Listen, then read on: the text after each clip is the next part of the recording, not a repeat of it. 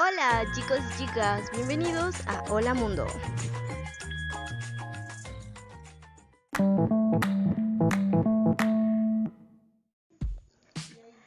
Hola, buenos días, buenas tardes, buenas noches con todos ustedes. Yo soy Brittany, obviamente su persona favorita. Bien, el día de hoy me complace informarles, decirles de que hoy vamos a hablar de un tema de suma importancia, muy importante, el cual es la contaminación del aire. Bien, y me imagino que todos ustedes se preguntarán, o sea, como que ¿por qué hablar de este tema? ¿Por qué? ¿Qué tan importante es? Bueno, nosotros vamos a hablar de este tema porque es algo importante, es algo que en el futuro nos va a preocupar más, algo que si no estamos muy bien informados nos va a generar problemas, problemas al querer solucionar esta gran problemática que tenemos. Entonces, acompáñame para la siguiente información.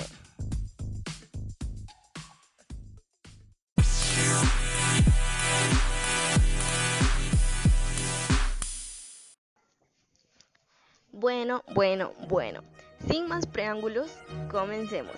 Entonces, primero vamos a conocer las principales causas, los principales motivos de este problema. Según investigaciones propias, las causas principales de la contaminación del aire son la quema de combustibles. Interesante. La deforestación. La deforestación esto es algo malo porque estamos acabando con lo que podría ser el ecosistema de muchos animalitos y también estamos acabando con nuestro oxígeno, con nuestro aire que respiramos. Ahora, la emisión del CO2, ya sea por transporte público o propio. Esto, esto quiere decir que ya sea, nosotros sabemos que tenemos que ir rápido, rápido, así al trabajo o salimos a pasear o tenemos que ir a una reunión y lo más rápido es ir en carro, en auto, en moto. Pero no pensamos en que esto puede ser muy dañino ya que todos estos transportes emiten un gas llamado CO2, el cual viaja arriba, arriba, arriba a la capa de ozono y la daña. Y también nuestra superficie, daña nuestros pulmones, ya que respiramos prácticamente todo eso. Entonces, debemos pensar. Bien, y ahora, vamos a ver, vamos a reflexionar primero un poco. Eh, nosotros sabemos que prácticamente dependemos de todo el ambiente, entonces tal vez deberíamos generar más conciencia y averiguar cuáles son las consecuencias de todo lo que nosotros causamos, por más que sean actividades pequeñas. Entonces, las consecuencias de todas estas actividades que nosotros hacemos son el efecto invernadero. Ahí está. Esto es el cambio de clima constantemente, o sea, como que en julio está lloviendo, o sea, en verano está lloviendo y o sea, es confuso. Esto es a causa del efecto invernadero. Daño a la capa de ozono. Esto es de lo que ya habíamos hablado anteriormente. El gas viaja arriba, arriba, arriba y hace un hueco en la capa de ozono y hace que los rayos ultravioleta, los cuales son dañinos, depende de cuánto tiempo estamos nosotros expuestos al sol, claro, son dañinos para nuestra piel y nos causan enfermedades. Entonces, una de las causas también serían enfermedades, ya sea pulmonares o, como estábamos diciendo, enfermedades también a la piel. Eso es bastante interesante.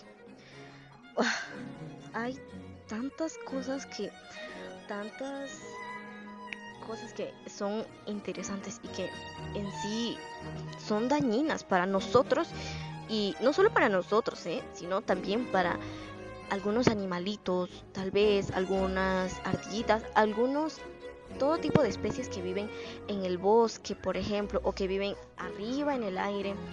O sea, prácticamente estamos destruyendo su ambiente y el ambiente de nosotros también nos destruimos a nosotros mismos con cada cosa que hacemos.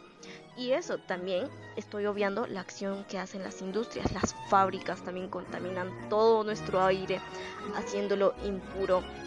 Ah, esto es tan preocupante. Ah, es bastante interesante también y triste al mismo tiempo. Es algo que creo que muchas personas no se ponen a pensar acerca de este tema. Simplemente van, queman su basura, por ejemplo, o van y compran cosas inservibles. Por ejemplo, los aerosoles. Yo he visto que muchas personas compran aerosoles. ¿Y para qué? O sea, solamente para ambientar un poco. Puedes ambientar con tal vez una con flores o puedes ambientarlo de manera natural. No es necesario que traigas aerosoles. Eso también contamina a nuestra capa de ozono. Entonces, estamos de mal en peor. Debemos pensar, chicos. Antes de hacer alguna actividad, piensen qué consecuencia va a tener, en qué te va a afectar a ti, en qué va a afectar a los demás. En eso debemos pensar, no solamente ser egoístas y decir, ay, bueno, sí, ya, yo lo quemo y, o hago esto, hago aquello. No, debemos ser más empáticos con los demás, debemos ser más empáticos, claro, eh, porque estamos destruyendo nuestro ambiente y también el ambiente de muchas especies más. A causa de esto, hay varias personas, hay un sinfín de número de personas que se han enfermado y han muerto por enfermedades respiratorias causadas por nosotros mismos, por nuestras propias acciones. Y imagínate, solo personas. Ahora, sin contar a otras especies, por ejemplo los animales, qué problemas también pueden presentar. Y los animales están... Cada uno, yo pienso que van a llegar a peligro de extinción total. Entonces debemos ponernos a pensar en todo eso que va a afectar a nuestro ecosistema. Esto nos, nos va a afectar a nosotros y también a otros, a otras especies. Pongámonos a reflexionar, chicos. Entonces, para esto, yo preparé una pequeña serie de actividades que aunque sean pequeñas, nosotros podemos realizarlos desde casa, ya que por esto de la pandemia no podemos estar saliendo demasiado como para hacer campañas u otro tipo de actividades.